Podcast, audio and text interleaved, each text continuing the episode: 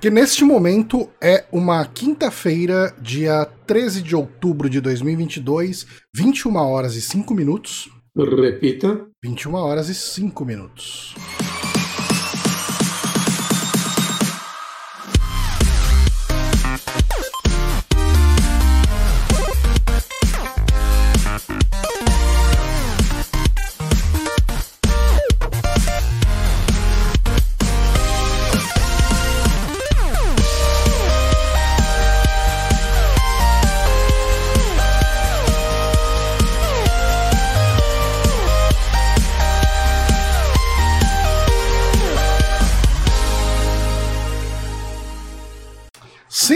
Estamos aqui ao vivo para mais um saque.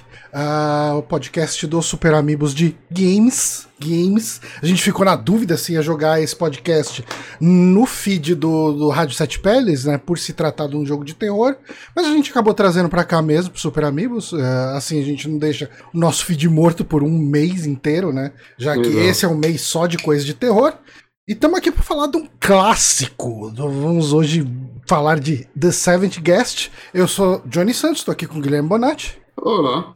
E hoje, pela primeira vez aqui no, no Super Amigos, temos o Telmo do Xbox Mania. Seja bem-vindo, Telmo. E aí, pessoal, tudo bem? Satisfação estar aqui com vocês. Nosso querido Jones já participou com a gente lá no, no podcast do. A gente fez um podcast bem maneiro lá sobre. Bem maneiro, sobre jogos Adventure. Foi sensacional. Foi no Game Mania, né? Foi no Game Mania, isso. Foi no Game Mania.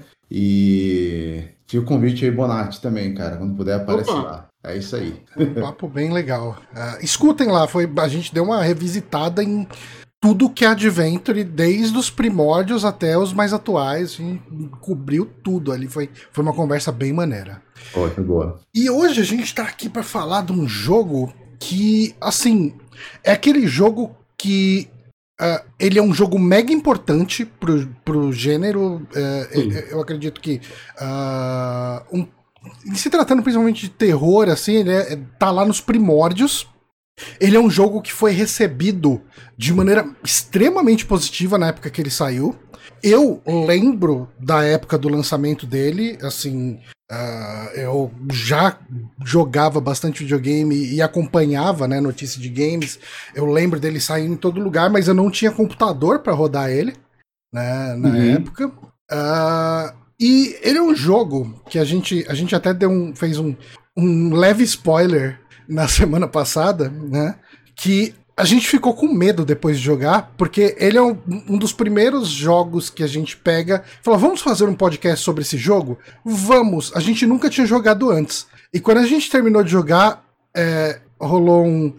Ok, o que, que a gente vai falar sobre esse jogo durante uma hora? É, então teremos um desafio. Teremos um desafio, mas é, eu acho que o, o, histórico do jogo garante. Uh, eu acho que ele. Como essa peça histórica e essa peça, praticamente um, um, um elo perdido da história do videogame, se tratando de, de avanços tecnológicos, principalmente para aquela época, eu acho que ele rende esse tipo de conversa, né? Sim. E, assim, é, como eu tava falando, né, o que eu lembro dele, eu lembro muito de revistas falando dele, de como o jogo era bonito, de como era impressionante os vídeos e a questão da navegação pela casa. E, e, e se você pega, por exemplo, Myst, que é um jogo que saiu depois dele, uh, você tinha uma navegação em, te, em, em, cenários 3D e tal, mas era. Uh, uh, Tipo, era quadro a quadro, assim, não tinha uma animação entre você ir de uma cena para a próxima cena. Você não clicar, você né? não tinha transição. Você ia direto e isso foi uma coisa que chamou bastante atenção na época. Uhum. Uh, mas eu, de fato, só fui jogar o jogo agora, né? Tipo, uh, praticamente, sei lá, uh, tô jogando. Eu, eu joguei metade dele eu acho que uns, umas três semanas atrás, e eu terminei ele ontem, né? Assim, tava, eu tava bem perto do final, foi meio uhum. que só terminar mesmo ontem. E essa foi a minha primeira experiência com ele. Bonatti é a primeira vez que jogou também, né? Também, também. Ele é um jogo que eu ouvia falar dele, né? Sempre via alguma coisinha aqui e ali, mas eu de fato nunca tinha jogado ele, né? É, como eu nem, eu nem tinha computador nessa época também, né? Então, sei lá, um dos jogos que passaram e tipo, beleza, eu, eu tento revisitar é, ou conhecer vários desses jogos dessa época, ou até anteriores a ele, mas esse é um que eu nunca tinha parado, assim, pra, pra tentar. Uhum. Então foi a primeira vez também, terminei tem umas duas semanas, acho. Tá, E, Thelma, você chegou a jogar ele na época, você lembra? Joguei, cara, joguei, joguei na época. É, eu geralmente eu, eu falo lá no- com o pessoal do, do Game Mania e eu sou, assim, constantemente zoado, né, por ser o mais velho, né, da- da- do pessoal lá. E então, assim, eu, eu jogava muito PC. Eu, eu comecei os primeiros ali com um Atari, tive um Atari, mas a raiz minha de jogo sempre foi PC, né? Hum. E eu jogava muito, muitos jogos de PC Adventure, como a gente falou lá naquele episódio. Mas o meu primeiro contato com o Summit West é, foi graças a um amigo meu, que também é padrinho de casamento meu, inclusive, que ele também jogava muito também no PC, que é o, o Julien. E na época a gente é, tinha só. A gente, a gente montava os PCs, né? Nossos pais. e meu pai trabalhava na Voit, na área de informática. Aí tinha um, um, um- um chinês maluco lá chamava Lee, e ele montava os computadores e fazia, pra vocês terem uma ideia, é, é, eles faziam consórcio, gente. Olha como é velho essa- esse negócio. Consórcio. Cara, ah, eu lembro. Cara, eu lembro da galera fazendo consórcio pra comprar PC, cara. Consórcio. Consórcio pra comprar PC, cara. Nossa, E- cara, você desbloqueou uma memória que tava presa na minha cabeça, mas sim, rolava consórcio de PC, cara. Rolava. Era XT de tela verde. Uhum. Eu lembro que o, o próximo que veio já veio com uma tela colorida, que era uma EGA. Aí a gente trocou uma ideia com o chinês lá, ele trocou Uhum. pra tela EGA. E foi avançando, enfim. E aí a gente chegou numa época que a gente tinha já o computador. Você percebe que o uma- Telmo é da época mesmo, porque ele fala EGA e não EGA. Porque na EGA, época a gente falava EGA, cara. Na, na época não EGA. tinha esse negócio de EGA, não, cara. Não, não. EGA, EGA, ah, EGA. o o VGA já virou VGA porque você não consegue pronunciar, né? Um Exato. vi- Viga. Mas o, quando tinha coisa que era colorida, era no EGA.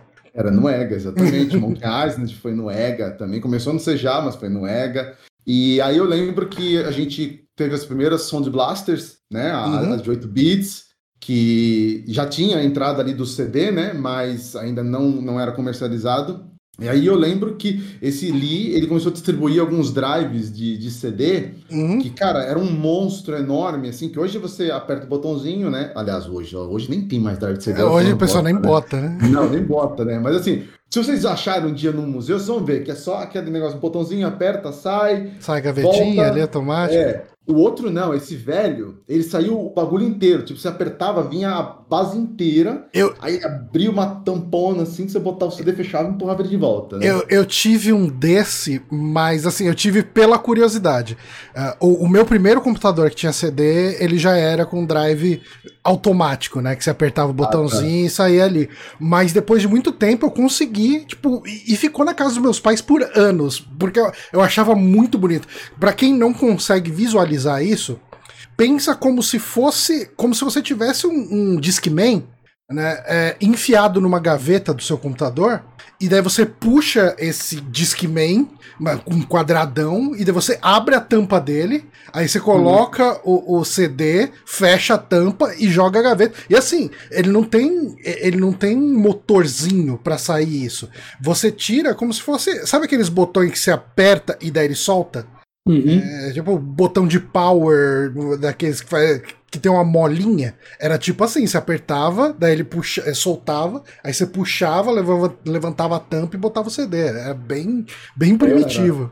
Era bem Nunca vi. primitivo. Não, é velho, o Bonatti é velho. E era os Aí- drive 1x, né? Tipo, eles não era nem, 1x, não era nem exatamente. 2x. Não. E esse daí, eu lembro que quando chegou, eu tirei muito saldo dele, a gente ficava nessa minha competição. Quem tinha o, o PC melhorzinho ali, né? Aham. E aí, eu fui o primeiro a ter o drive de CD. E, cara, só pra, pra me lascar, tipo, o meu drive CD, ele não funcionava direito, ele dava vários pau. Como muita coisa naquela época não Ah, funcionava direito, dava pau.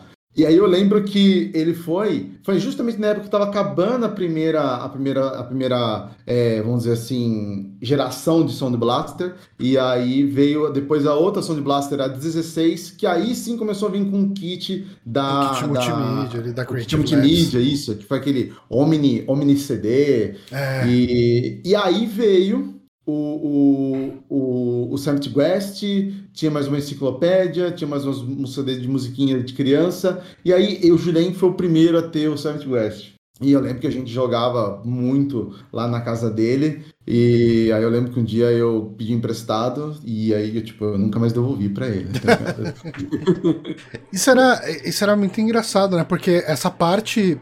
Uma das. Ele é um dos jogos mais vendidos daquela época, né? Ele, ele vendeu uhum. muito, né? O Silent Guest. E parte disso é porque ele era um system seller. É assim. Era muito comum naquela época você ter jogos que estamos falando de 1993, né? Que ele tinha a versão em disquete, mas ele também hum. tinha, daí ele tinha também a versão em CD, e daí a versão em CD ia ter música de CD, às vezes tinha uma animação no CD que não tinha no, na versão em disquete, né? E, e, era pra vender kit multimídia o negócio, né? Tipo, uhum. o, o Seventh Guest, o, o, o Bill Gates, na época, falou que o futuro do, do jogo multimídia, da experiência multimídia, é isso aí. Tipo, é, é, é o Savage Guest, sabe? Tipo, ele falou se referindo especificamente ao Savage Guest, né? E, Bill Gates e... não acertava uma, né? Nessas. ele, junto com, com o Mist, foi, assim, um, um baita de um system seller e Uh, pouco tempo depois, estamos falando aí de 94, 95, ele era um jogo que vinha, né, com, com kit multimídia, né? Eu, eu fui ter, eu acho que o meu primeiro computador com, com CD já foi o Pentium 100, né? Era um, não era nem um Pentium 100, era um Pentium 75, né? Era um Pentium 1 de 75 MHz. Eu, uh, na minha época aí de 91 até 93, 93, 94, eu tava mais com. Eu tinha um 386 que a gente tinha só uma placa de áudios, uma placa de som, ah, uma Sound Blaster 16, que foi uma coisa que a gente encheu o saco do meu pai para ele comprar. e daí, assim, tinha o cara lá, o, o, eu acho que era o Linguiça, o amigo dele do trabalho, que vendia, era o cara da TI de lá do trabalho, e ele que montava computador, vendia, daí ele, ele que montou o nosso computador, e daí a gente chamou o cara para ir lá para montar o, o, o, kit multimídia. Só que o cara, como todo cara de TI, é mega enrolado e só ficava enrolando a criançada. E, e, aí a gente virou e falou: Ó, oh, a gente abriu ali, olhou o manual, tudo em inglês não parece ser difícil. Vamos lá. E a gente ali, eu acho que eu devia ter uns 12 anos, e os meus irmãos, respectivamente, 11 e 10. Abrimos o computador e instalamos a placa de, de som e funcionou tudo. Meu pai ficou mega orgulhoso da gente e com o cu na mão, né? Da gente eventualmente ter quebrado o computador, mas deu tudo certo. Mas a gente não tinha CD, né? A gente, eu quando ia jogar jogo em CD-ROM ia na casa do amigo meu lá e o próprio Myst mesmo eu só fui jogar na época do, do Pentium ou Pentium 2, assim, que um, um amigo meu ganhou no kit multimídia dele, né? Mas uh, esse é um jogo que uh, ele tem uma história de desenvolvimento bem interessante, né?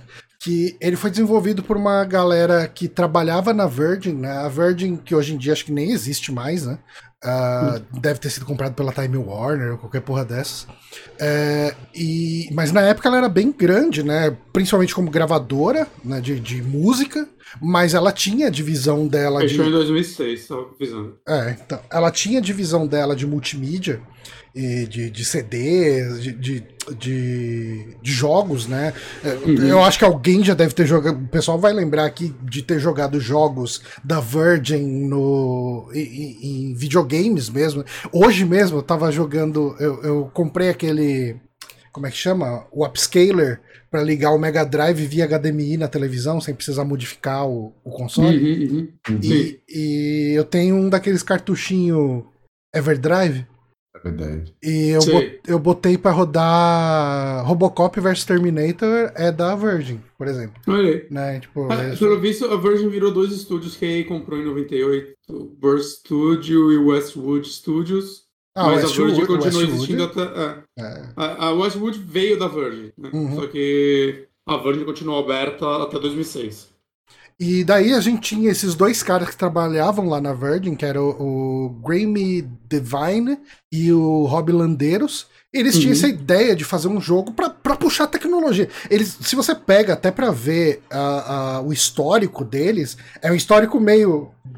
Uma, uma, ideia meio, meio Carmack, assim, um pouco, né? De, de chegar e fazer porte impossível, de desenvolver e tal. O, o, o Divine ele foi expulso do colégio porque com 16 anos ele fez um, um porte do Pole Position pro Commodore 64, para Atari mesmo, contratado e ele, parece que na, na deadline, ele teve que faltar uma semana inteira no colégio para terminar e fazer a entrega. E aí ele chegou no colégio e explicou para ele que ele tava trabalhando num porte de jogo e demitiram ele. demitiram não, expulsaram, né? É, expulsaram. Ele falou, porra, eu deveria ter mentido. Se eu tivesse falado que eu tava gripado, eu tava, tava estudando de boa.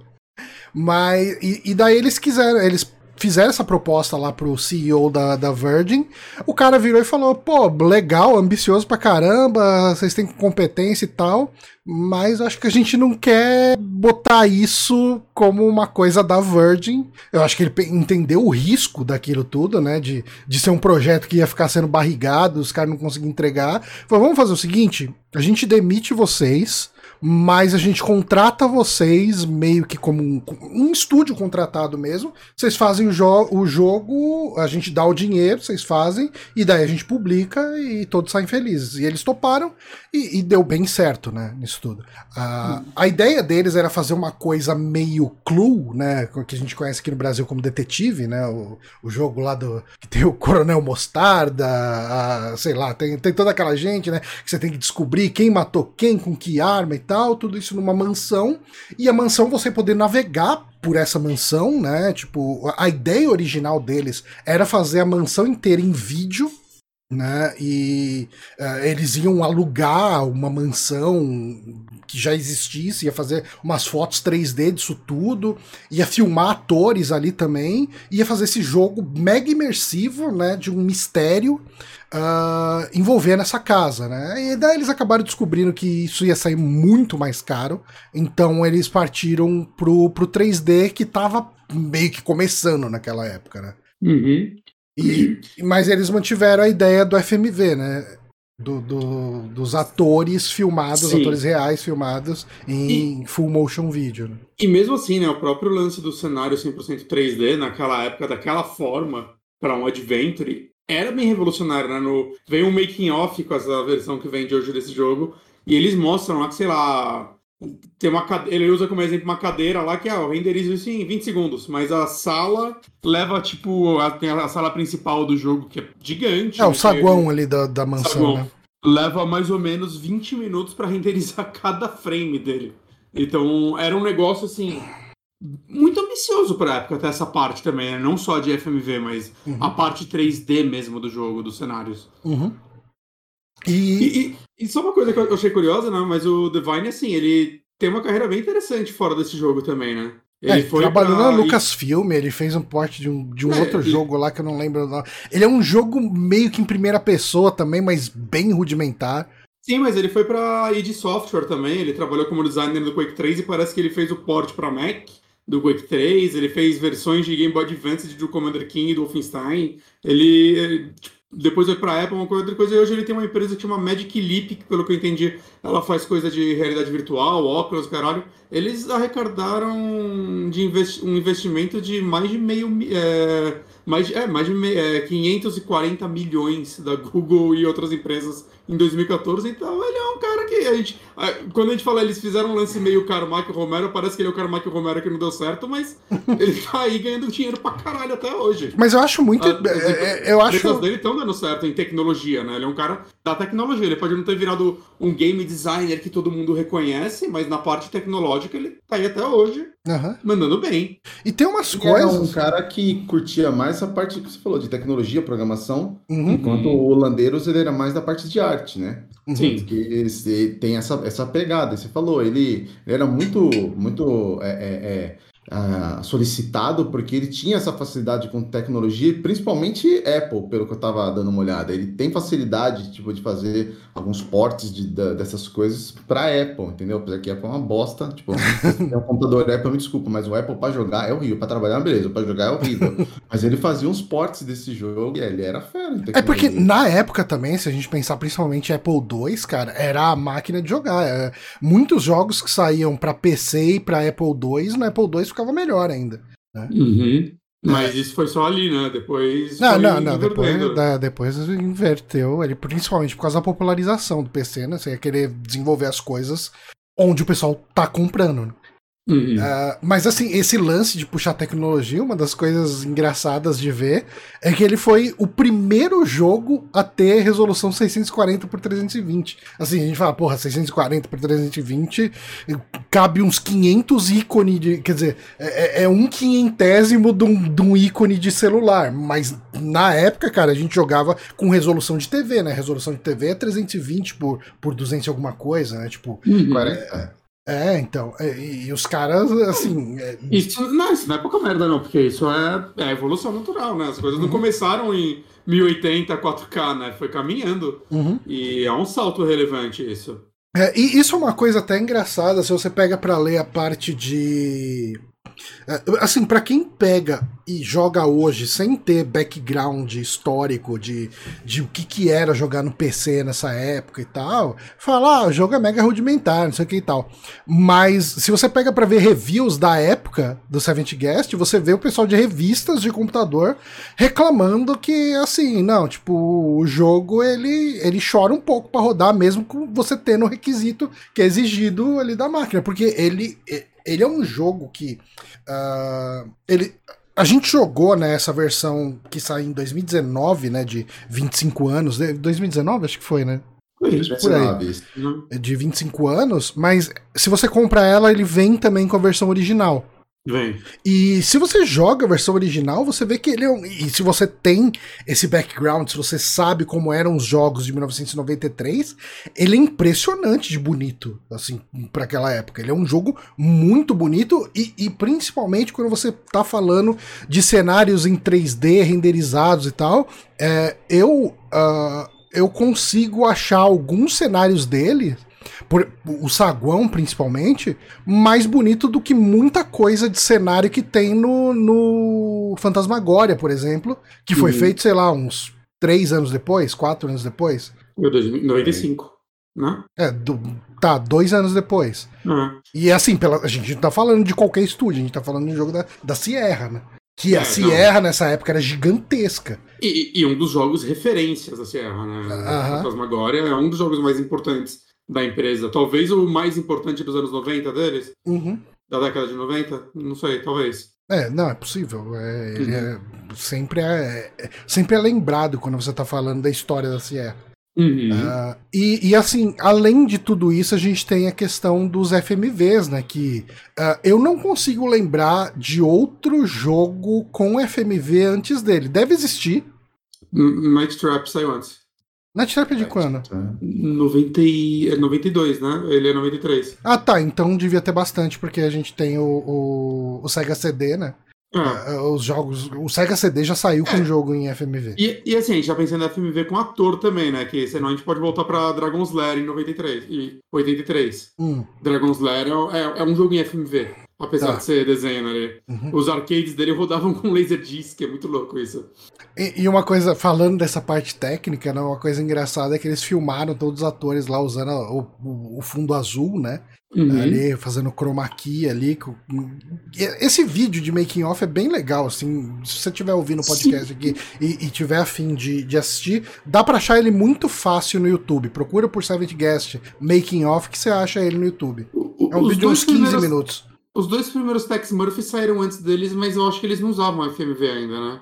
Eu não sei. Eu, não... eu, eu acho que o não, primeiro. Não, acho que o primeiro não. Acho que a partir. Ou o segundo ou terceiro começou a ter FMV. Hum. É. Mas. Então daí eles filmaram nos FMV, ah, só desculpa, que. Só, só respondendo, é, o segundo começou a usar atores digitalizados e depois começou a usar FMV. Uhum. Então okay. foi só a partir do terceiro mesmo. E eles viram que aquela qualidade de vídeo, por causa da compressão, né? Ele é um jogo que saiu em dois CDs, mas ele tem, tipo, sei lá, uns. uns 30 filminhos, sei lá. O que é impressionante, eu, eu, jurava que ele ia ser aquele jogo que tem, saca, 8 CDs? Ah, não, Quatro, não, não, é dois, dois CDs. Dois, dois CDs. Eu, eu... E ali, aliás, o, o, um, um, CD é realmente o do jogo, e o uhum. segundo CD era trilha sonora, se eu não me engano. Hum.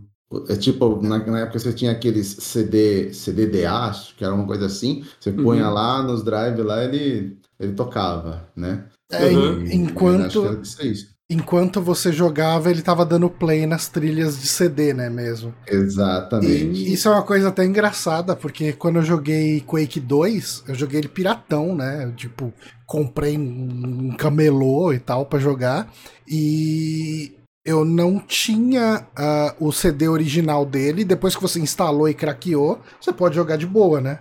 Uhum. Só que se tivesse um CD no Drive, ele tocava as músicas que deveriam estar tá tocando, né? Tipo, uh, da fase. Eu joguei Quake 2 inteiro ouvindo o, o, Não era o Ride the Lightning, é o Injustice for All, do Metallica, Oi. e o Inside do, do Nirvana. Tipo, e era legal porque ficava tocando, tipo, era sempre a mesma música, né? Porque ele tá tocando a música da fase. Uhum. Então vinha sempre a mesma música do, do Ride the Light, do, do Justice for All e do Incesticide, né? Quando tava... o, o Mortal Kombat, o Jonas que você lembrou, ele tinha o mesmo esquema. Eu lembro quando saiu a versão em disquete, que foi. Eu comprava os jogos em, em disquete lá na Barão de Tapetininga, naqueles aqueles prédios nebulosos lá, cara. Uma vez, apareceu até no Aqui Agora, aquele famoso Aqui Agora, lembra daquele jornal? Uhum. A polícia baixando lá, tipo, fechando os caras, pirateando. Aí eu falando, olha lá, mãe, é lá que eu compro o jogo lá, ó. tá louco, moleque. Essa hora que você assusta a mãe, né? Tá bom, aqui a gente comprava tudo na Galeria Pajá, né? Toda semana fechavam aqui também. Fechava. Aí eu lembro que eu comprei o Mortal Kombat. Aí o cara falou, falou assim, ah, você sabe se, que se você colocar o CD do, do, da trilha sonora do Mortal Kombat, do filme, né? Na época que tinha saído, né? É, ele, ele, toca durante o jogo. Foi sério, velho? Ele sério. Falei, caraca! Aí ali do lado, era bem no finalzinho, onde na, na, na de esquina tinha o um mapping. Hum, sim, é, sim. Aí eu fui lá no mapping, comprei o CD da, da trilha sonora do Mortal Kombat, coloquei e, tipo, rodou, fiquei, né? Falei, caraca, velho, que bagulho louco. Aí, mas daí depois eu fiquei chateado, porque eu achava que era só o do Mortal Kombat, era bom demais, né? Criança. Aí eu botava qualquer CD de música que você colocasse. Você podia CD botar o CD da Xuxa lá, que ia tocar é, do mesmo jeito. É, mas o lance da, da imagem virou um recurso do jogo, né? Porque eles tiveram que usar a compressão Uhum. É, dessas, desses filminhos e ficou borrado pra cacete, feio demais, assim, né? Porque eles estavam querendo. Aí falaram, cara, vamos fazer o seguinte, vamos deixar essa galera transparente falar que é tudo fantasma. Ah, demorou. E virou recurso no jogo, né? Deu muito certo. E, e assim, Seventh Guest, né, falando um pouquinho sobre a história do jogo em si, né? Ele. A gente começa com um, um, um flashback, né? Uma coisa que aconteceu muito antes dos eventos do jogo em si, que é uh, o, o, contando a história do Stalf, né? Que era, uhum. era um mendigo lá. Eu sei que essa palavra não é muito bem vista hoje em dia, mas na falta de uma palavra melhor, um andarilho de rua, um morador de. Enfim, ele era esse cara que morava, que, que tava na rua ali, tava sempre bêbado, uh, tava sempre ali nas ruas. E uma vez ele vai assaltar uma mulher e ele acaba matando ela, né? E depois que ele mata essa mulher, ele tem um sonho com uma boneca.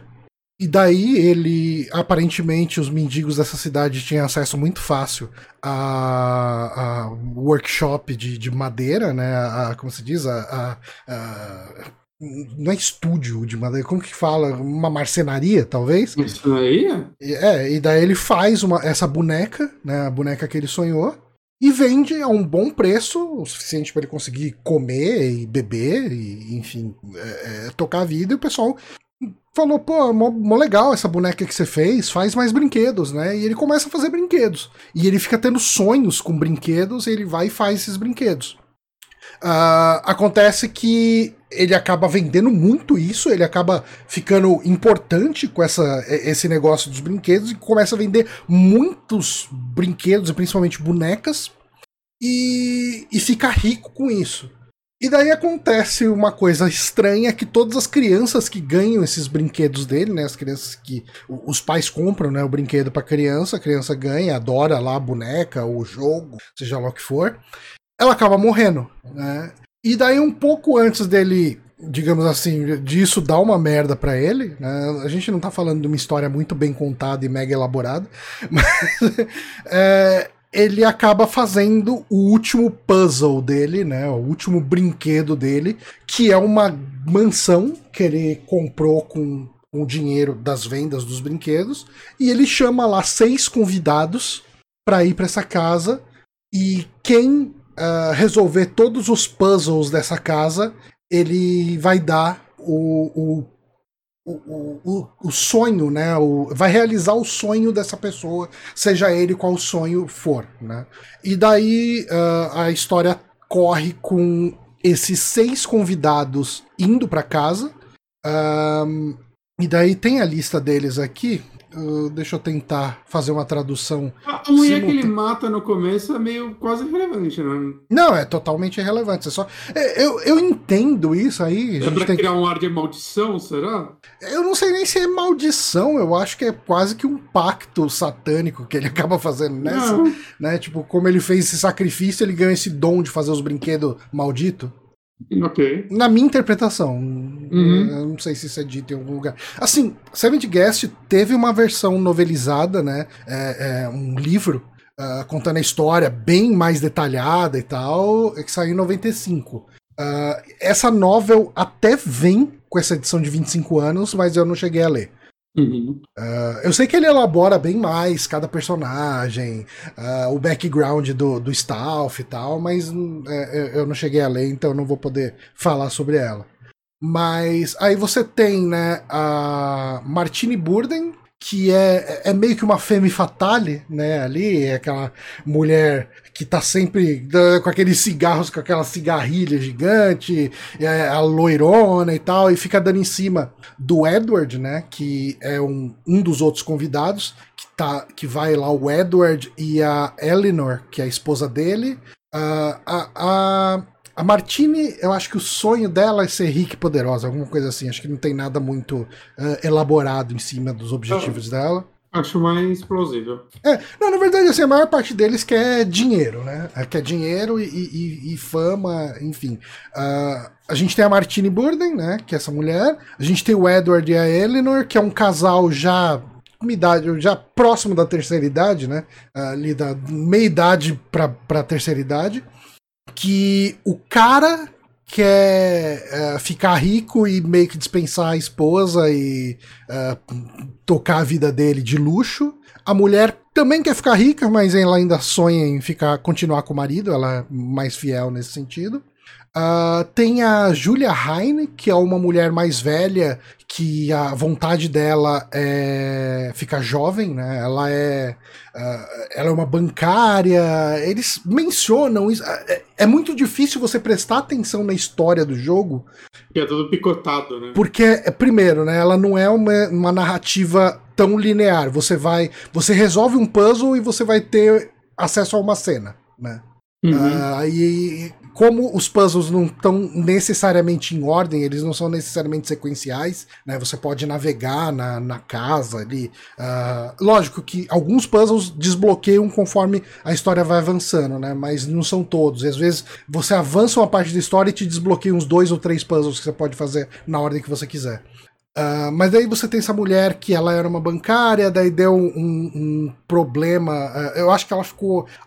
Ela virou uma alcoólatra, daí ela foi demitida do banco, e daí ela era uma mulher bonita na, na juventude dela, e agora ela é uma velha que, uh, enfim, a idade pesou para ela, e daí ela quer. Ela busca essa juventude, né? Uhum. Tem o Brian Dutton, que é um cara lá que tá nessa casa também, é um cara que quer dinheiro. Não é uma história lá muito elaborada, né? e tem o Hamilton Temple, que ele é o cara de turbante, né? Que ele é um mágico de rua. Mágico. E o sonho dele é ter acesso à magia de verdade, né? Não truques.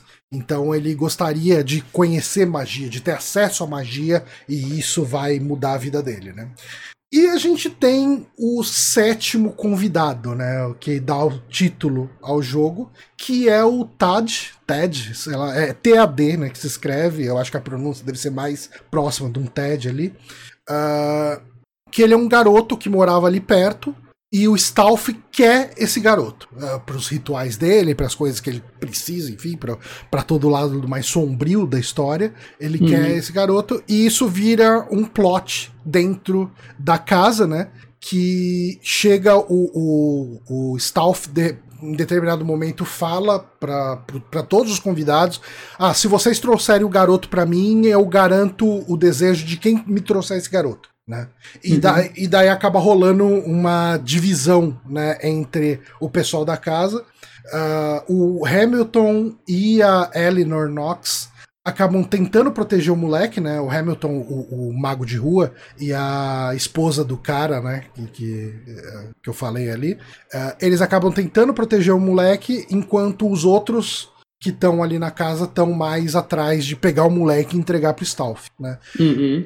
É uma história difícil. De, eu acho muito difícil alguém que jogou pela primeira vez, prestando atenção só no jogo em si, sacar até essas nuances da história, porque, primeiro, tem toda a questão dela ser mega picotada, uhum. mas eu acho que tem um problema também, que. E, e é um problema muito corriqueiro de jogos dessa época, de a mixagem é uma bosta, assim. É tipo, muito ruim. É, é, muito ruim ouvir as coisas. É, é assim, é difícil você entender o que os personagens falam por si só, né? Entender, discernir as vozes já é uma coisa difícil. E para ajudar, os caras ainda botam uma música alta pra caramba às vezes, e você identificar o que eles estão falando por trás da música é complicado. Pa né? Parece que a cena foi gravada com o Yeti desse aqui, no meio da sala Tá ligado? Quando você configura ele pra pegar o som ao redor de tudo. Uhum. Tava lá paradinho no meio, os atores gravaram lá e foi isso. É, isso é, é, e a banda é tocando ruim. junto. E a banda tocando junto. Não, é terrível Nossa. isso. Mas assim, é, eu, eu acho que ele, nesse quesito da história, e daí eu vou jogar isso para vocês comentarem também, eu acho que ele tem uma ideia legal, uhum. mas ele sofre demais na execução dela. Eu, eu acho que ela sofre até no, no quesito manter a gente interessado, porque no começo eu tava interessado e lá, sei lá, da metade pro fim eu já tava, tipo, assistindo, tipo, sempre que aparecia uma cena em FMV eu já tava, tipo, tá... Eu, eu, eu já sei que eu não vou entender nem o que vocês falam, mano. Continua, foda-se. Saca, eu, eu, eu fui descobrir o final desse jogo depois ainda, cara, porque no final começa a virar uma bagunça e eu, tipo, ok, eu não sei o que experimentei, experienciei aqui, e foi isso. Não sei vocês, se vocês saíram com um entendimento bom, não sei qual. Não, assim, eu jogando, eu entendi alguns pedaços ali da história, uhum. sabe? Tipo, eu entendi que tá todo mundo atrás do moleque, né? E, e, assim, eu entendi até que o mágico tava tentando proteger. Eu não tinha sacado a parte da esposa do cara tentando proteger a criança, né? Uh, e, e, eu saquei que o moleque era uma coisa importante. Né? Uhum. Uh, eu cheguei a entender a parte de que o, o, o mágico queria magia, né? E, e, era o objetivo dele. E tem uma hora que ele tá numa sala, ele descobre um monte de maquinário, e daí ele fala: Ah, então será que é isso a magia? é uma máquina elaborada e tal, tudo. Mas assim, são atuações terríveis, para dizer o mínimo. Horrível. Horrível. É, é, e, e, assim, é difícil discernir o que os personagens estão falando. Então é, é. E às vezes até quem é quem, porque o. Assim, talvez isso fosse melhor na época, mas você jogando hoje numa tela HD, mesmo que esse remaster tenta dar algum tratamento, é aquele negócio, né? Os personagens são semi-invisíveis, já borrados na época, eles eram invisíveis por causa disso. Uhum. Né, mistura com o cenário numa tela de uma resolução que não é a nativa do vídeo, tinha hora que, que eram uns borrão lá dançando na tela. Uhum. E ele tem uma coisa, tipo, esse lance que você falou é muito verdade. Tanto que se você pega lá na, na Wikipedia para ver na parte de reception, né, de, da recepção do jogo, tem um dos reviews negativos que o jogo recebeu, né? Uh, ele teve um review da revista Dragon e o cara virou e falou, né? The Seventh Guest sofre de um caso incurável de confusão sobre o que, que ele tá tentando ser. Ou ele é uma coleção de puzzles é, encumbered, é, tipo, um amontoado de puzzles. É, não, um amontoado de puzzles sendo soterrados por uma história de terror desnecessária, ou ele é uma história de terror uh, que está sendo amutuada por uma quantidade desnecessária de, de puzzles, sabe? Porque realmente é um vai contra o outro, né? Tipo, se você tá interessado em acompanhar a história, os puzzles vão atrapalhar esse ritmo. Se você tá interessado em resolver puzzles, a história vai ficar te atrapalhando no meio de tempos em tempos. Né? E, e assim, eu acho que para esses jogos é a pegada dele é muito mais parecida com a de Myst do que com a de um Gabriel Knight, por exemplo. Uhum. Né, os puzzles dele são puzzles de, de lógica, né? Sim. Que eu descobri assim que eu, eu não gosto desse tipo de puzzle, porque eu sou burro. É, eu, eu, prefiro eu prefiro meu Osborne Logic, tá ligado? Eu gosto de putz, eu peguei, peguei essa doninha, eu tenho que enfiá-la na, nessa escada e pegar uma chave, sei lá, eu gosto desses puzzles malucos de point and click tradicionais, vamos dizer assim. Uhum. E, e aí eu não sei, cara, se o tipo de puzzle lógica desse jogo, ou até de Myst, é bom para um jogo. Na... É que Myst eu acho que ainda faz um trabalho melhor, porque a, a, história tá um pouco atrelada aos puzzles, né? Então você vai ter que ler os livros e tudo mais, né? É, Myst eu sinto que ele, ele, ele, ele, trabalha melhor a junção desse mundo. E, e o Myst, ele tem uma coisa que esse jogo não tem, que ele tem muito puzzle que envolve uma observação do cenário como um todo. É, você vai ter um lugar onde você tem um planetário e você vai ter um outro lugar onde você vê as constelações. E daí, cada constelação que você olhar num livro num outro lado da coisa vai significar Sim. uma constelação que você tem que apontar pro planetário para abrir uma porta em algum lugar. Então você tem você tem essa dinâmica Esse tem entre isso puzzles. do labirinto, né? Só nele. Só nele, né? É. Labirinto. O, o Thelmo tá tentando falar um tempo, a gente tá interrompendo ele direto. não, não. Não, é que eu acho que os puzzles do Myst são muito mais bem elaborados. Entendeu? Eu acho que os puzzles do, do, do Seventh Quest, eles Ok, eles estão lá, mas eles não chegam a ser um puzzle desafiador. Geralmente é, é, é ligado a alguma coisa de, de, se for de lógica, ou então combinação de palavras, posicionamento de, de peças. Acho que o mais desafiador realmente é o do labirinto, entendeu? Que é o que tem realmente alguma coisa a ver que você tem que observar. Mas os demais, hum, sei lá, não, é, não ajudam muito. A história dos puzzles desse jogo é uma coisa bem interessante, porque eles pegaram os puzzles que eles queriam no jogo, eles foram botar no jogo, daí eles descobriram que aqueles puzzles tudo tinham licença, é, tinha, tinha uma questão de licença mesmo, que eles não podiam usar aquilo a menos que eles licenciassem. Então eles foram atrás de um livro do século XIX de atividades e eles pegaram todos os puzzles daquele livro e botaram no jogo. Meu senhor. Fala, isso aqui, ó, isso aqui não tem licença, gente. Isso aqui já venceu a licença dele. Bora botar. Vamos falar dos puzzles. É, vamos falar do puzzle do piano. Eu quase soquei meu monitor nesse o puzzle. O puzzle do piano é. Cara, eu errei na 15 nota. É, é, é um puzzle. É um puzzle que você tem. Cara, é, é o, o que a gente conhece no Brasil como gênios, né? Que é uhum. é aquele jogo que tinha da estrela, que você vai, tipo, o negócio toca lá, a, a, tecla Cor vermelha. Ah. Aí você vai lá, aperta a tecla vermelha. Depois vai fazer vermelho e verde. Aí você aperta vermelho e verde. Você vai repetir, né? Nesse é uma música com 18 notas. Se você erra uma das notas, você tem que começar do zero. Só que ele é lento. Ele, ele é lento. Aperta a nota. E aí você aperta, tipo, ele fala o dó e tan, aí você aperta. E aí, tipo, a animação é meio travada, né? Porque quando você aperta o negócio, ele meio que dá um, uma trocada, é, parece que é, ele, ele, ele, dá um load no filme, né? Que ele vai dar o play ali, porque não é uma é engine é... que vai tocar isso em tempo real. Né? E aí é a nota 2, aí é 1, um, 2, aí volta para você ser 1, 2. São 17, 18 notas. Eu também errei pra décima caralhada, mano. Eu, eu quase dei um berro aqui em casa. Eu fiquei tão puto. Fiquei...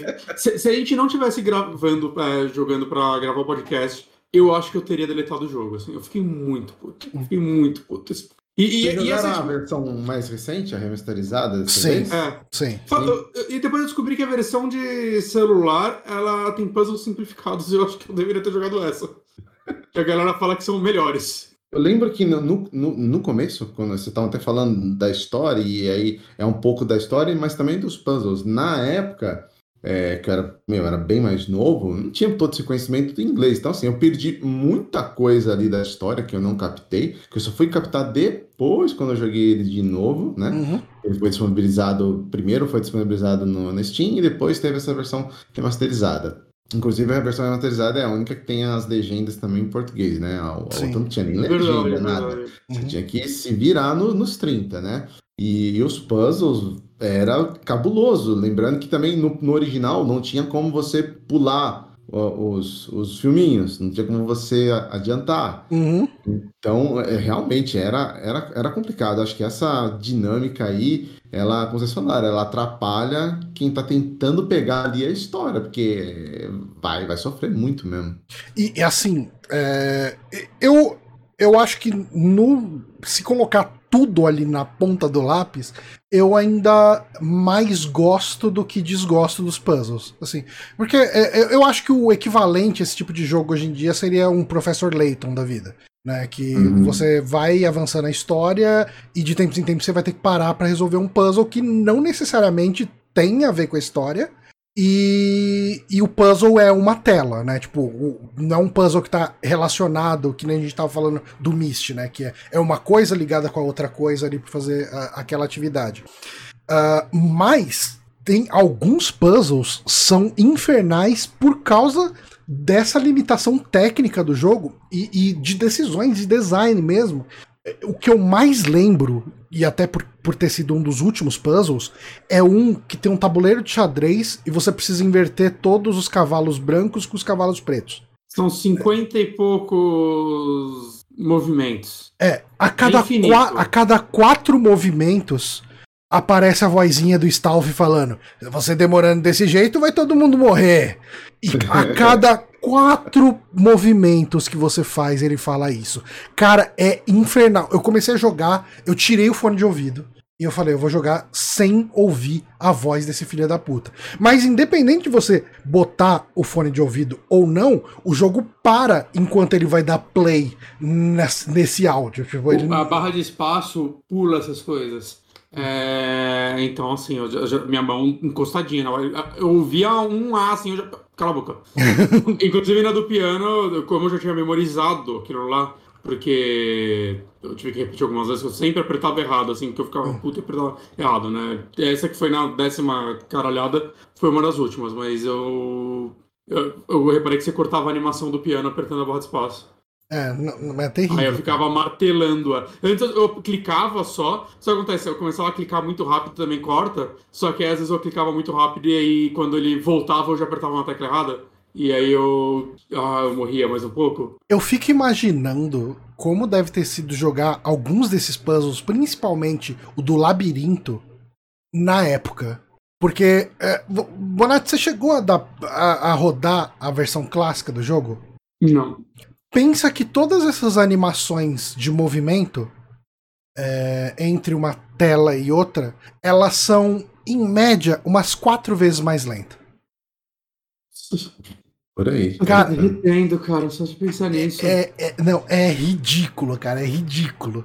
Mas assim, mas é, ainda tem alguns puzzles que eu é, é legitimamente gostei, assim. Uh, um do, eu acho. O do, do, microscópio, do microscópio não, do telescópio, do microscópio é o que eu dropei. Tipo, eu usei o negócio da biblioteca pra ele fazer pra mim. E depois descobri que ele era opcional. Eu fiquei muito tempo tentando aquele. O do. É, mas assim, eu acho que todos. Na verdade, você pode pular todos os puzzles. Né? Ah, eu tô ligado, mas eu. Que ele tem. É foda. Ele tem a biblioteca, né? Na biblioteca tem um livro que, se você abrir o livro, ele vai te dar a dica do último puzzle que você foi, né? Uh, se você tiver ido num puzzle, se o último puzzle que você foi foi um puzzle que você já que você resolveu, vai falar, ah, o puzzle já está resolvido. Mas aí o que que acontece? Se você vai, você olhou um puzzle, fala, puta, eu não sei o que fazer aqui. Você volta lá na biblioteca, ele vai te dar uma dica. E ele logo em seguida ele já te bota de volta automaticamente para a sala do puzzle para você não ter que navegar tudo de volta, que é bem legal. Se você chegar e mesmo com essa dica falar não, ainda não sei o que fazer, você volta lá e lê, ele vai te dar uma segunda dica. E daí você vai voltar de novo para fazer o puzzle. Se você voltar de novo na biblioteca e olhar uma terceira dica, ele resolve o puzzle automaticamente para você. Só que você não vai ter acesso ao videozinho que, que ele tem. Inclusive eu não platinei esse jogo porque um dos eu não sabia desse esquema e daí o puzzle é um puzzle que eu não sei até agora qual é a solução dele de verdade, que é o da do chão de pedra que você tem, tem blocos de três cores e você tem que ir de bloco em bloco até chegar no final. Eu cheguei no final do caminho e ele falou: Não, você não fez certo. Eu falei: Tá, eu, eu não sei o que é pra fazer. Eu também não. Eu resolvi ele com guia. Eu peguei um guia e falei, foda-se. Fiquei muito tempo clicando naqueles quadrados, não entendia nada. Mas eu usei o livro só no do microscópio mesmo. Aquele, aquele puzzle. Eu fiquei tanto tempo tentando ele. Tanto E aquele da bolinha verde e azul, gente? É esse daí. É esse aí. É esse daí? Mano. Ele é impossível. Meu Deus, não, não dá. Não dá Cara, esse eu consegui resolver. Você conseguiu nada. Você foi no livro. Não, Cara, esse, é tipo- esse é eu tipo nem fui. jogar xadrez com aquele, aquela inteligência artificial lá que venceu o campeão do mundo. E assim, você sabe que esse puzzle ele foi lançado como um jogo standalone de Seventh Guest? Imagina a pessoa que comprou sem querer. Deixa eu até ver o nome dele, como que saiu. Deixa eu ver se eu acho aqui. Seventh Guest. Depois eu dou. Infection. Não, Sabe- faz sentido eles monetizarem em cima disso. Eles fizeram o melhor IA de, de jogar essa porra na história. Ah, ó, Guest Infection, um standalone do puzzle do microscópio. Ah, cadê? Ele foi removido da versão de iPhone e iPad hum. e ele saiu. ah, o, puzzle do microscópio não saiu né, na, na- no Seventh Guest de iPhone e iPad, e daí depois eles lançaram só o Seventh Guest Infection para iPad. Em Hum. 2011. Sabe que os caras quebravam o celular, tipo, ficava puto, jogava? Vamos tirar aqui, senão. Fudendo o celular. Pô, mas, cara, pior, e, o pior é que esse puzzle nem original, original é, porque ele não é um dos que veio do- dos livros lá do, de, do século XIX. Ele era um outro jogo mesmo. É um jogo que chama Tax. Eu, eu acho que é um jogo que tem de arcade, publicado pela Uhum. Capcom, se eu não me engano, sei lá. E, e, cara, era um jogo que eles botaram lá. Eu, eu- eu- acho, duvido que tenham licenciado essa merda. Só jogaram ali. Mas assim, eu tô tentando. Tomara que eles sejam processados ele perca os meio bilhão lá que ele ganhou naquela empresa. Só por causa disso. Ó, assim, alguns puzzles que são terríveis. Eu odeio o puzzle do, dos cavalos, que eu falei. Odeio. O dos bispos é terrível também, que é a mesma coisa. Ah, é uma bosta. É, é a mesma coisa, você tem que inverter seis bispos, né? É, pretos com os brancos. E a ideia é que você não pode deixar. Os cavalos ainda não. O cavalo não tem isso, né? O cavalo é só inverter. O da rainha e o do bispo é. Você tem que posicionar as peças de um jeito que um bispo preto não coma um branco e um bispo branco não pode comer o preto. Você controla os dois, mas você não pode deixar nenhuma peça numa posição que o outro poderia comer. A da, o, o puzzle das rainhas eu gostei. Qual das rainhas? Você tem que colocar nove rainhas ou oito rainhas no tabuleiro, só que nenhuma delas pode ter acesso a comer a outra. Ok. E- Ok. Esse é um dos que eu gostei. Uhum. Ah, o puzzle do labirinto é terrível. Nossa, eu fiquei tanto tempo tentando também. É. Tempo. E o do labirinto tem. É o que você falou, né? Tem. Numa sala ali tem o, o caminho do labirinto que você deveria Queria fazer. tanto ter visto essa sala antes do labirinto. O primeiro puzzle é. O telescópio foi o primeiro que eu fiz. Ele é, ele é bacana. Qual que foi? O do telescópio, eu lendo. Ah, tá. O primeiro que eu fiz foi o do bolo. Que é legalzinho também. Do bolo. Do bolo também, curti. Eu, eu acho que ele é um puzzle que sofre muito por causa da IA. Da, da IA não. Da, da interface. Sim. Uhum. Da UI. da User UI. Interface. UI. Vai. É, mas eu acho ele ok, que é aquele puzzle. ah, é um puzzle bem típico em jogos desse tipo. O Professor Layton deve ter uns 500 desses.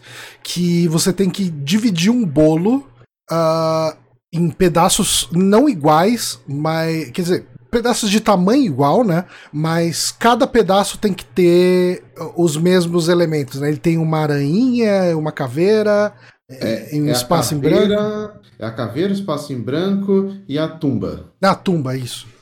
E você tem que dividir em. em São dois. São E dois pares. lugar. Tem que pôr, é um par de, de tumba, um par de caveira e um elemento branco. Uhum. São cinco no total, você fecha cinco. É, eu achei esse puzzle legal. O, o das latinhas. Da, Vocês vão- da- nossa, da latinha eu achei. O, o da latinha é um puzzle que você tem que ter um conhecimento de língua inglesa muito bom. Mas não tem nenhuma dica no cenário que. Tem. Tem qual? Ah, não, no cenário não. A segunda dica do livro, Ah, ok. ele fala, ele faz uma frase que é um sinônimo dessa com outras palavras. Ok. É, Eu não conhecia o livro nessa época. E, e assim, é a única dica de verdade que tem nele. Ah, então. E esse livro só tem dessa versão remaster, né? Ou ele já tinha? Não, não, já tinha. Ah, já? Já. Hum. Só que assim, é, é- ele é, é meio assustador esse puzzle, porque a única vogal que tem lá é Y, né? Ah, Aí você tem que lembrar de todas as palavras da língua inglesa que existem que são com Y, né? Uhum. né, É The Gypsy, não sei o que. É, é, Shy Gypsy. Shy Gypsy. Sl Slyly, Spryly, Trist, Trist by My Crypt.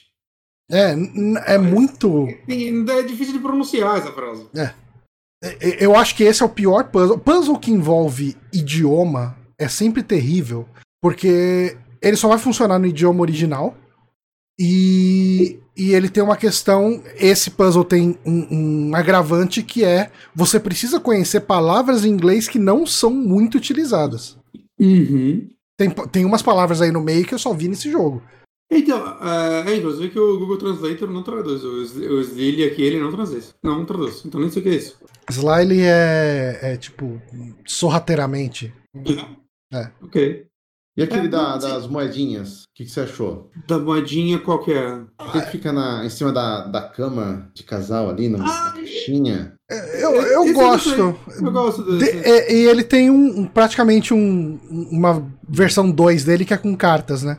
Com cara, às vezes. Mas eu gostei, achei, achei legal também. A historinha, até o filminho dele é bacaninha depois também. É, então, e, ele é um puzzle de palavra, mas que eu acho que você consegue acertar pela lógica dele mesmo, e, tipo, um pouquinho de tentativa e erro, né? Que você. O, quando, sempre que você vai pra próxima letra, você vê se você acertou ou não, né? Um- Ah, não, não, pera, esse é outro.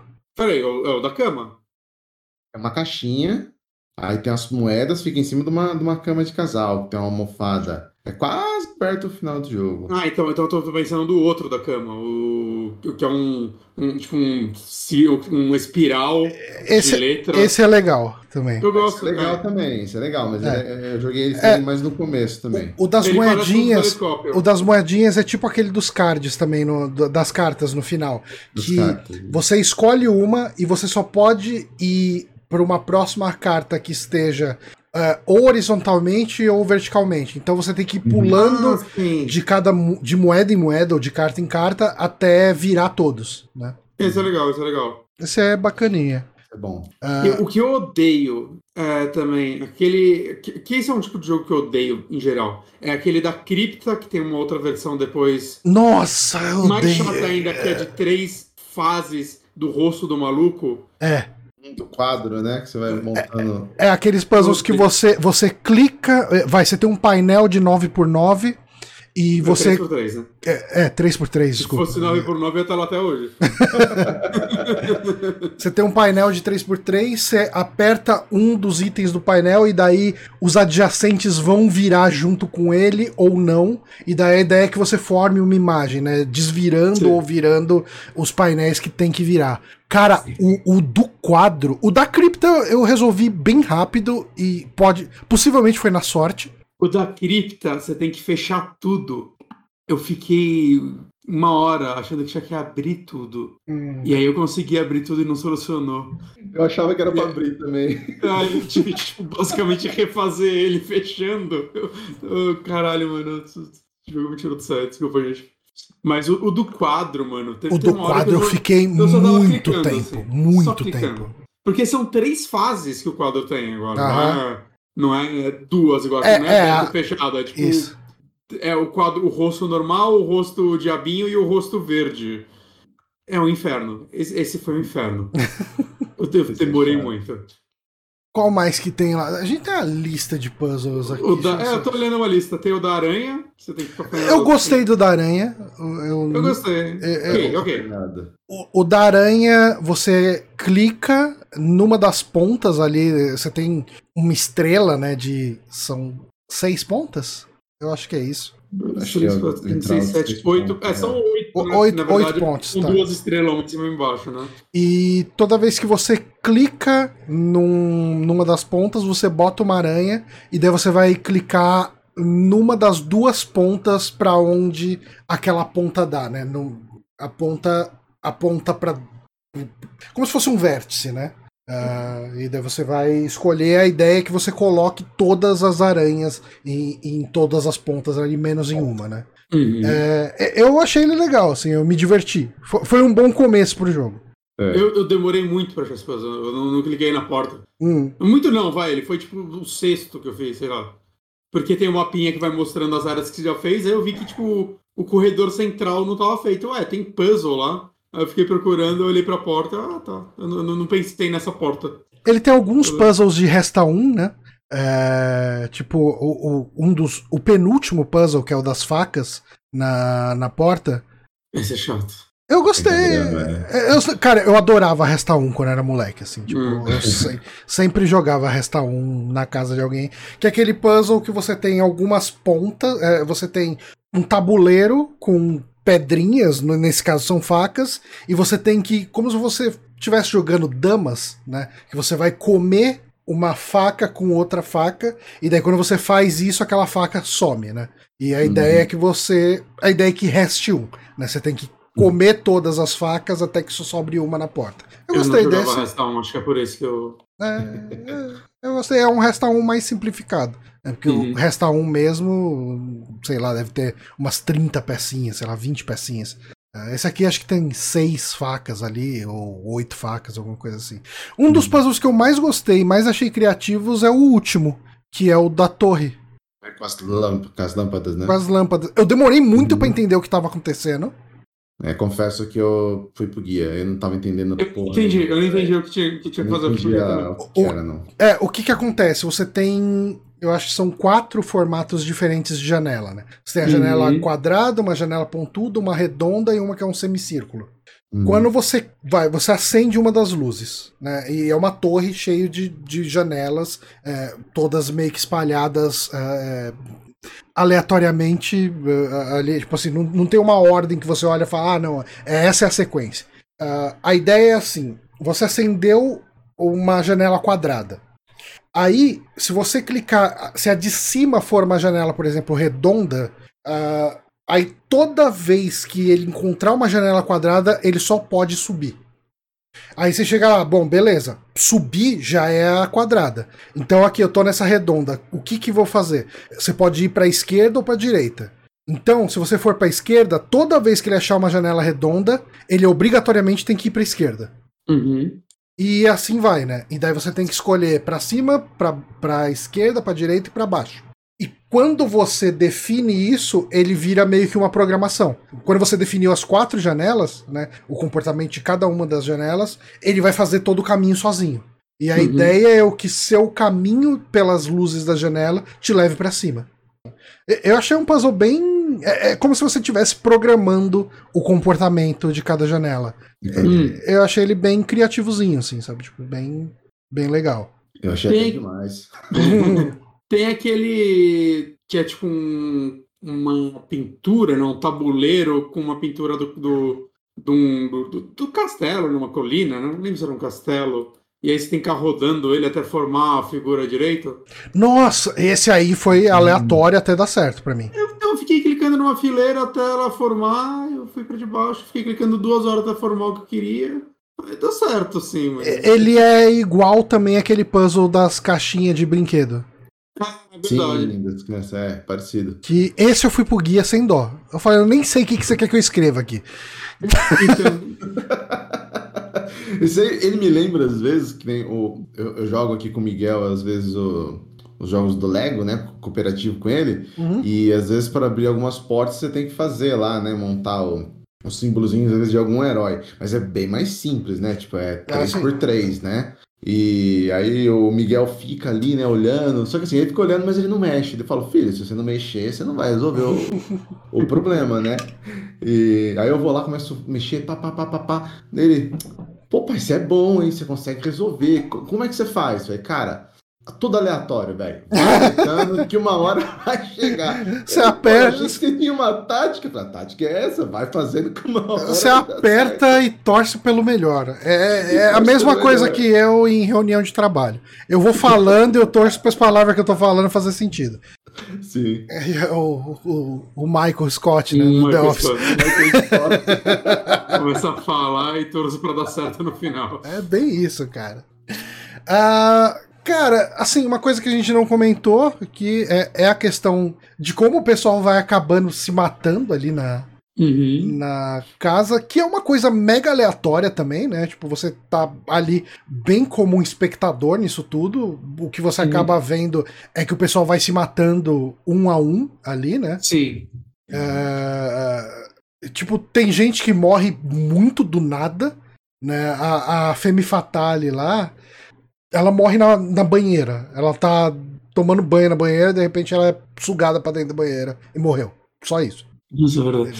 Nossa, falando em sugado para des- desculpa te cortar, mas é, eu era sugado para os corta-caminhos desse jogo, que eu ficava puto sempre que eu achava um, porque assim, eu tô na sala do puzzle, olha, dá pra clicar na pia, o que acontece? Ah, Você entrou no ralo e você saiu de volta na sala. Tá, o corta-caminho é, é uma mão de. só uma, uma via, assim, então ele te manda de volta pra sala. E agora você tem que mandar tudo Cara, de volta pra chegar. É, é o único jogo direto. ter corta-caminho inconveniente. Direto eu peguei uns corta-caminho inconveniente, cara. não faz chato. sentido nenhum. Não, é só eu pra te fiz- zoar. Eu fiz uma, duas vezes que eu vi que eu me ferrava mesmo. Eu falei assim: não, não pego mais quarto caminho, deixa quieto, cara. Vamos, vamos andando por aqui. É que eu clicava em tudo pra ver se tinha filminho, se tinha alguma coisa, né? E aí.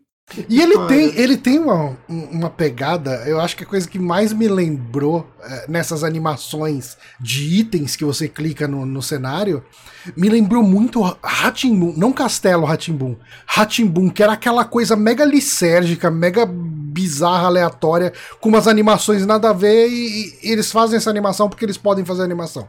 É, Uhum. é tipo, você vai lá na sala do quadro, você clica num quadro, daí mostra um dos quadros fumando e o outro quadro soprando a fumaça. É, isso eu acho legal, isso eu gosto. É legal, mas era, era, uma, co- Vozinho pro lugar. era uma coisa que tinha muito no começo do CD-ROM, né? Tipo, Uhum. esses programinha que tinha um monte de coisinha na tela, você clica e cada uma faz uma animaçãozinha boba. assim. E era só isso. E é só isso. Você instalava o negócio só pra ver as animações. E a do bolo? Você clica, os, os negócios vão girando. Os negócios girando. Os, né? os talheres. Aí você E- clica do outro lado ele volta. E- Né, que- Isso é muito Ratimbun, cara. É muito. Escola Cal Hambúrguer de, de animação. É, é, e, e, cara, mas assim. Eu, eu acho que ele sofre com essa questão dos puzzles atrapalharem a história e da história atrapalharem os, atrapalhar os puzzles. É, se você tivesse uma forma. é, Eu, eu acho que ele- essa edição de 25 anos ela poderia ter um modo ah, teatro. Podia ser depois que você terminou o jogo, sabe? Você dá um play e vê a- as historinhas rolando. Talvez pra você decifrar o que aconteceu na história mesmo. E É ele poderia ter um a modo. se segura pra. Não, mas assim, eu, te- eu, termi- interessante eu terminei o jogo. Só que eu não consegui acompanhar a Ok. história porque todo tempo eu tava travando num puzzle e ficando uma hora lá tentando resolver o puzzle. Eu quero ver Uhum. o que, que eu acabei. O que, que eu acabei de assistir. Em, em ordem cronológica. Tem no YouTube um vídeo. Tem no é- YouTube, cara eu- é, em ordem cronológica. Eu vi no YouTube antes da gente fazer a gravação. Que daí, tipo, você começa a prestar, mas é terrível, né, prestar atenção, porque tem esse problema. Isso é uma coisa que eu recomendo demais. Se alguém for dar chance pro jogo, for jogar, primeira coisa, você vai lá no menu, diminui drasticamente o volume da música, A música desse jogo é muito boa. É, é, eu, eu, gosto, ela é muito boa. É do, do Fatman. Esse cara fez trilha sonora. Ele fez o, a trilha sonora do porte de Maniac Mansion pro NES. Ele fez a trilha sonora de Zombies Ate My Neighbors lá no, no, no Super Nintendo no Mega Drive. Ele, ele, manda muito bem. Ele tem uma trilha. Ele tem uma trilha diferente do que a gente tá esperando para jogo daquela época. Né? Tipo, eu, eu gosto muito da musiquinha do saguão principal, que rola uns bongozinho e tal. É, é, é, tem uma, é uma música muito muito bonitinha. Assim, e, é um compositor que tá aí até hoje, inclusive. Ele saiu um, uns anos atrás. Nossa, foi em 2017, faz um tempo, assim. Um jogo que eu até analisei no saque uma vez, que é aquele Yonder, The Cloud Catcher Chronicle. Uhum. Ele que, que fez a trilha desse jogo. Teve recentemente um fangame do Seven West, né, o The 13 Doll, que falam que é mó legal. É... que saiu em 2019, parece que ficou muitos anos de desenvolvimento. Ele fez a trilha dele também. Então, ele tá ativo até hoje, esse compositor aí. Ele é um, ele é um bom compositor. Uhum. E a trilha é muito boa, cara. Eu, eu, eu gostei. Eu lembro de. de é, tinha um amigo que. Aliás, o amigo era o Lila, o doido que eu falei, o chinês, né? Uhum. E ele tinha vários computadores quando ele mexia. E ele tinha uma. uma como que é o nome daquela placa?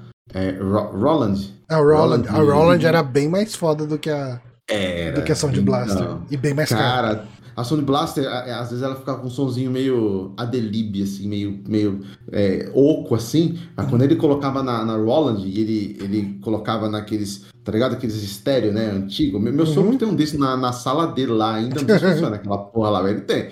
E ele ligava, mano, no, no, nas caixonas, meu, ficava show de bola, cara. Ficava show de bola, era muito Não é bom, porque, porque a, a, Sound Blaster, ela tem aquele som que a gente conhece como som de MIDI, que lembra muito o som, o, o, aquela placa Yamaha do Mega Drive, né? Uhum. Aquele, aquele tipo de instrumento. Você, você tem aquela bateria que parece um balde, você tem uns instrumentos que são bem... Foi gravado aí, é isso? Hum? A Sentenger foi gravado com esse Foi isso aí. E, e a Holland, o, os instrumentos digitais da Holland, da, do MIDI da Holland, eram bem, assim, era muito fiel a um instrumento de verdade, assim. É, é outro nível, cara. É muito da hora. Top. E, bom, a gente falou aqui da trilha, falou. Eu tô pensando o que mais. Conta, conta o final, conta o final. Ah, né, né? A gente não falou do, do plot twist, né? Do, uhum. do jogo, né? Porque você. Em Seven West. É, porque é, você, nessa história toda que você está acompanhando, você é uma entidade, né? Até. Eu não lembro de ter visto isso ser mencionado dentro do jogo, mas se você vai olhar na Wikipedia, em material, em review, em análise e tal, o pessoal chama o personagem como Ego, né? Ego. É, uhum. É, porque você é como se fosse uma força, né? Uma, uma coisa etérea que está visitando essa mansão, mas você está vendo uma coisa que já aconteceu né? Tipo, você não tá interagindo com aquelas pessoas que estão na mansão. Você é um espectador. É, você é um espectador. Tirando as pessoas. E ali, bem perto do final, você descobre que você, na verdade, é o moleque. E, e o moleque morreu, né? Tipo, uhum. o, moleque, o, o, o Stauf lá, ele acaba conseguindo uh, pegar o moleque, sacrificar o moleque, e, enfim, realizar o que ele queria. Só que daí, uh, ele, você, como jogador, descobre que você tem como evitar isso na cena final. E o final do jogo é meio que isso, né? A, eu acho que a velha consegue levar o moleque pro Stauf. Fala, olha, eu trouxe uma. Júlia, né? Se não me engano. É, deixa eu pegar aqui o nome dos personagens. Eu acho que é a Júlia. É, é a velha que queria ficar jovem. É, eu, eu, eu tenho quase certeza que é, que é ela. É. E daí ela chega, ela pega o moleque e leva lá pro. É a Júlia mesmo leva pro Stauf e fala: Ó, oh, eu trouxe, realiza o meu desejo, eu quero ser jovem e tal. Aí ele fala: ah, foda-se. Tá, Não, foda-se. É, é, é, é, cospe o ácido, né? Cospe um, uma. É um efeito muito foda. Porque ele cuspir no ácido é claramente assim, uma linha desenhada no pente, né? Uma linha verde fosca, numa cor de, de burro quando foge, e a, a mulher derrete num, num poço de ácido. E daí depois ele pega o moleque, né? E daí você, como essa entidade, você evita que ele pegue o moleque, e daí ele vira uma caveira e é puxado pro inferno. E fim do jogo. E é isso. E é isso, parabéns. Sobe crédito. É tipo o final de filme do Argento. Mal vem, morre, sobe, sobe crédito. É porque tem uns personagens. Tipo, a, a, a esposa do cara lá. Ela, ela é uma que morre de um jeito que não é mostrado exatamente, né? Tipo, tem uma hora que você entra na sala dos bonecos Uhum. e ela tá a cabeça dela ali só num boneco, né? Tipo, um dos efeitos de chroma key mais horrorosos da vida. Ela, ah, alguém a- me salve, alguém me tira daqui e tal, e ela gritando ali. Você chegou a ver as cenas excluídas? Deitadas? Vi. É, é um monte de cena de transição, né? É, não tem nada demais ali. Uhum. Eu acho que elas foram excluídas praticamente pra dar mais espaço no CD, né? É, é. Porque Um não, cena- não são cenas que atrapalham, também não são cenas que ajudam. Cara, tem, tem oito, tem, sei lá, tem seis cenas excluídas que são literalmente cada um dos Seventh Guests ali, dos seis convidados, correndo é, na, no- na sala, lá na última sala, né, no, no sótão do- Uhum. da mansão. E, ah, e eles correm, e, e pronto. Bom, cena de- Uhum. excluída 1. Daí depois, Uhum. cena excluída 2 é o mágico correndo. Ah, pá, e beleza. Provavelmente é. Provavelmente elas iam tocar todas seguidas em alguma cena lá perto do final pra mostrar eles tentando fugir. Uhum. Alguma coisa do, do tipo, né? Isso. Ia colocar mais 20 segundos de jogo isso. Tipo isso. E aí tá lá e não cabe no CD, não. Imagina que cena bonita que ia ser, né? Uma Imagina a montagem disso daí, cara. Como fica ridícula. Mas, cara, eu, eu acho que. é, é, olha, levando em consideração que a gente tava muito em dúvida se, se a gente ia conseguir falar meia hora sobre o jogo e a gente conseguiu falar uma hora e meia sobre ele, é, eu, eu Uhum. tô satisfeito com, com a análise que a gente fez do jogo. Sim. Eu- Porra. Eu acho que só vale falar do, do legado, né? Que ele teve uma continuação, o Eleven Hours, Hours né? É. Não, é. E, e agora teve o 13 Doll, que, que eu tô realmente curioso pra jogar, porque falam extremamente bem desse 13 Dolls. Extremamente bem? Será que falam tudo isso, Bonatti? Falam, falam. Peraí. É, Eu Pelo acho que Steam? não fala extremamente bem, não. Ó, É. Review no Steam, não, é, não fala extremamente bem, fala muito bem. Tá muito Muito positivo, bem. não, extra- Ah, é, não extremamente positivo. Mas ele, pelas imagens, ele parece legal porque os personagens não são transparentes. então você enxerga as coisas. Mas assim, olha, é, a gente teve recentemente, acho que foi no ano passado ou retrasado, saindo um review, um, um- remake completo do Myst pela Cyan. E Uhum. uma das dúvidas que tinha era, tá, o que, que eles vão fazer com as cenas F- FMV? E infelizmente eles arrancaram as cenas FMV ali, botaram os bonecos em, em 3D, né? E- Hum, Eu não joguei esse. O- Eu o que é ruim. não joguei. é, é, eu acho isso ruim, né? Uhum. Mas eles refizeram o jogo inteiro, tá? Ok. É, remodelaram tudo e tal, eles fizeram um negócio do zero. Eu acho, assim, a, a edição de 25 anos desse jogo, ela é uma edição. e- ele é um, um remaster. É um remaster com, com uma melhoria. com algumas melhorias de qualidade de vida, né? Tipo, o gameplay fica melhor, os vídeos são acelerados pra caramba, então a, a transição fica mais natural, esse tipo de coisa ficou melhor realmente. Mas eu acho que Seventh Guest é um jogo que ele se beneficiaria muito se ele fosse inteiro refeito. É, no sentido de que muitos dos problemas dele, pra mim, são legados da UI original dele. Sabe, tipo, Uhum. você vai clicar numa tecla, é, ele não era um jogo que ele não tinha multithread, né? Ele não tinha, é, é, ele não tinha multitasking. Então, se você clicou numa, se você clicou numa tecla de um piano, tudo vai parar no jogo pro som daquela tecla tocar. É, e, e eu acho que se ele tivesse uma, um remake que desse um dinamismo de um jogo atual, né, para ele, de um jogo. ah, e, e, assim, se você tivesse. Eu acho que não precisava nem refazer os modelos no sentido de deixar eles mais realistas e tal. Eu acho que esse charme do 3D toscão do começo dos anos 90 precisa ser preservado. Mas eu acho que ele poderia ter sido realmente refeito numa engine, como o Myst foi feito algumas vezes, de você ter uma navegação livre Ah. ali e tal, esse tipo de coisa. Eu acho que poderia ajudar muito o jogo, sabe? É que Myst recebe um remake a cada cinco anos, né? É, não, Myst. e assim, né, a, a diferença é que assim, Myst ele é um jogo. Eu, eu joguei Myst pela primeira vez, deve ter uns sete anos. Né? Uhum. Tipo, jogar de cabo a rabo, do começo ao fim, Uhum. ah, prestando atenção na história, resolvendo os puzzles e tal, com um cadernão do lado, né? Escrevendo o que, que é pra fazer em cada puzzle e tal. E foi uma experiência muito legal. Eu acho que Myst ele é aquele clássico atemporal, ele é um jogo muito bom. E ele, é, é, por causa desses remakes, principalmente os, o Real Myst, né? Que traz esse lance de você fazer uma navegação fluida no cenário, ele ganha uma sobrevida e, e vira um jogo que é interessante de jogar de novo. Uhum. Seven Guest é um jogo que eu acho que ele só vale pelo valor histórico. Sabe? Tipo, ele é um jogo muito difícil de se recomendar. De chegar Uhum. e falar. e- e- Eu acho que se você não se interessa por história dos jogos, ah, você vai encontrar muito pouco apelo nele ali.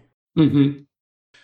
Ah, Eu concordo, eu concordo. Eu, eu não sei, assim, tipo, pensando nos jogos que a gente falou aqui, né? Que a gente tá sempre pegando algum jogo em FMV pra falar nesses podcasts, é sem dúvida, assim, o que eu mais tive que dar aquela tancada pra terminar, porque Fantasmagoria e Gabriel Knight 2, pra mim, fluíram maravilhosamente. não, eu Né, acho Eles são jogos é. que, eu, que eu recomendo hoje em dia, assim. Joguem, que eles são jogos muito bons. Aham. Esse eu acho que vale muito mais pelo, pelo valor histórico, ele é um jogo muito importante e tudo mais. Só que eu não acho que ele envelheceu bem, vamos dizer assim. Uhum. Não, eu não gosto muito de usar esse termo, porque, né, o- é, ainda assim, né, sei lá, o, o tipo de puzzle que ele tem nesse nível não é algo que você vê muito hoje em dia. Então talvez você quer, quer ter essa experiência, ele ainda é muito válido, sim. Mas eu não sei, eu. É assim, não, não, não me vejo rejogando ele, apesar de eu estar curioso pra jogar o 13 Dolls. Uhum. E dizem que o Eleventh Hour é um jogo terrível. Parece que ele É. pega tudo de pior que tem no, no Savage Guest e, e, e faz pior ainda. E o port dele do Steam, a galera fala que é só crash the game, então. É. Nem, nem animo de tentar. Idem, também não. Eu tenho aqui, mas não. Na época mesmo, eu não, não cheguei mesmo, porque acho que o, o, o, Eleven, o Eleven Hour saiu, saiu quando? Saiu o quê? 90 e... Foi pouco tempo Cinco, depois, que né? foi um pouco tempo, uns dois ou três anos, não Aham. sei, se não me engano. E, pô, 95 tinha muito mais coisa legal pra jogar, né? Não ia Uhum. jogar Eleven Hour. então eu parei. Mas eu tenho ele na Steam, mas eu, é isso que o Bonatti falou. Eu ouvi falar também, que o pessoal fala que o port é bem zoado, então... N- faço Não é um, um remaster, né? Que nem o Seven Guest, né? Acho que ele é Uhum. só um, um port mesmo, né? Não deve né? rodar numa DOSBox ali, alguma coisa do tipo. É. Então É. isso já é um problema. Já. E Telmo, suas considerações finais aí em relação ao Savage Guest. Olha, a... eu como falo pra vocês, eu, eu curto muito coisa antiga, é por isso que eu sou velho, né? e eu gosto de jogar coisa antiga, mas como o Bonatti falou, tem coisa que não dá pra tancar, entendeu? Uhum. Eu é, joguei, como eu falei pra vocês, o Safety Guest na época, terminei ele na época. Aí quando você fez o convite, ó, vamos fazer? Eu falei, porra, velho, eu falei, eu vou ter que fazer esse negócio de novo, porque eu não lembro muito, né? E aí eu tentei jogar a versão original. A versão original da Steam, ela roda no DOSBox, tá? Só pra vocês Uhum. saberem. Sim, sim. Ela roda no DOSBox. E é com aquela né, cadência, eu falei, não, não, não, não, mano, não dá não. Aí eu fui lá no blog, baixei a minha versão de, de 25 antes, aí eu joguei ela. Não joguei até o final, mas sim, joguei acho que mais de 50%, vai, Aham. dela, Uhum. pra, pra relembrar.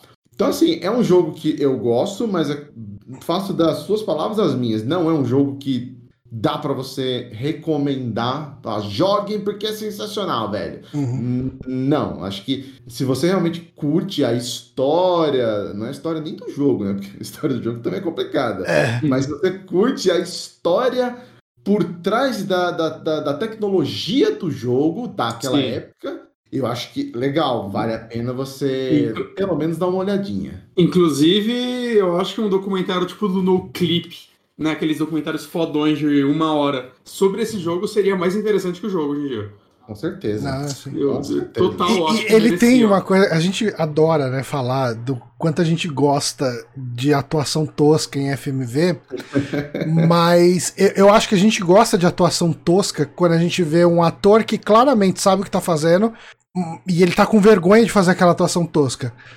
Aqui eu acho que esses atores são muito ruins fazendo uma interpretação tosca, então é- é, ele fica só triste, sabe? Tipo, você não consegue nem se divertir vendo essas atuações É. toscas. É, é foda, né? Porque, tipo, ano passado a gente falou de Gabriel Knight 2, que é um jogo que, no geral, me surpreendeu. é, as atuações mesmo, né? Elas são, tem muita tosqueira, muita atuação daquelas super exageradas, mas elas funcionam, porque o jogo, ele grita carisma e, e parece que o jogo sabe, ele reconhece, né? Que ele, que ele é um pouquinho.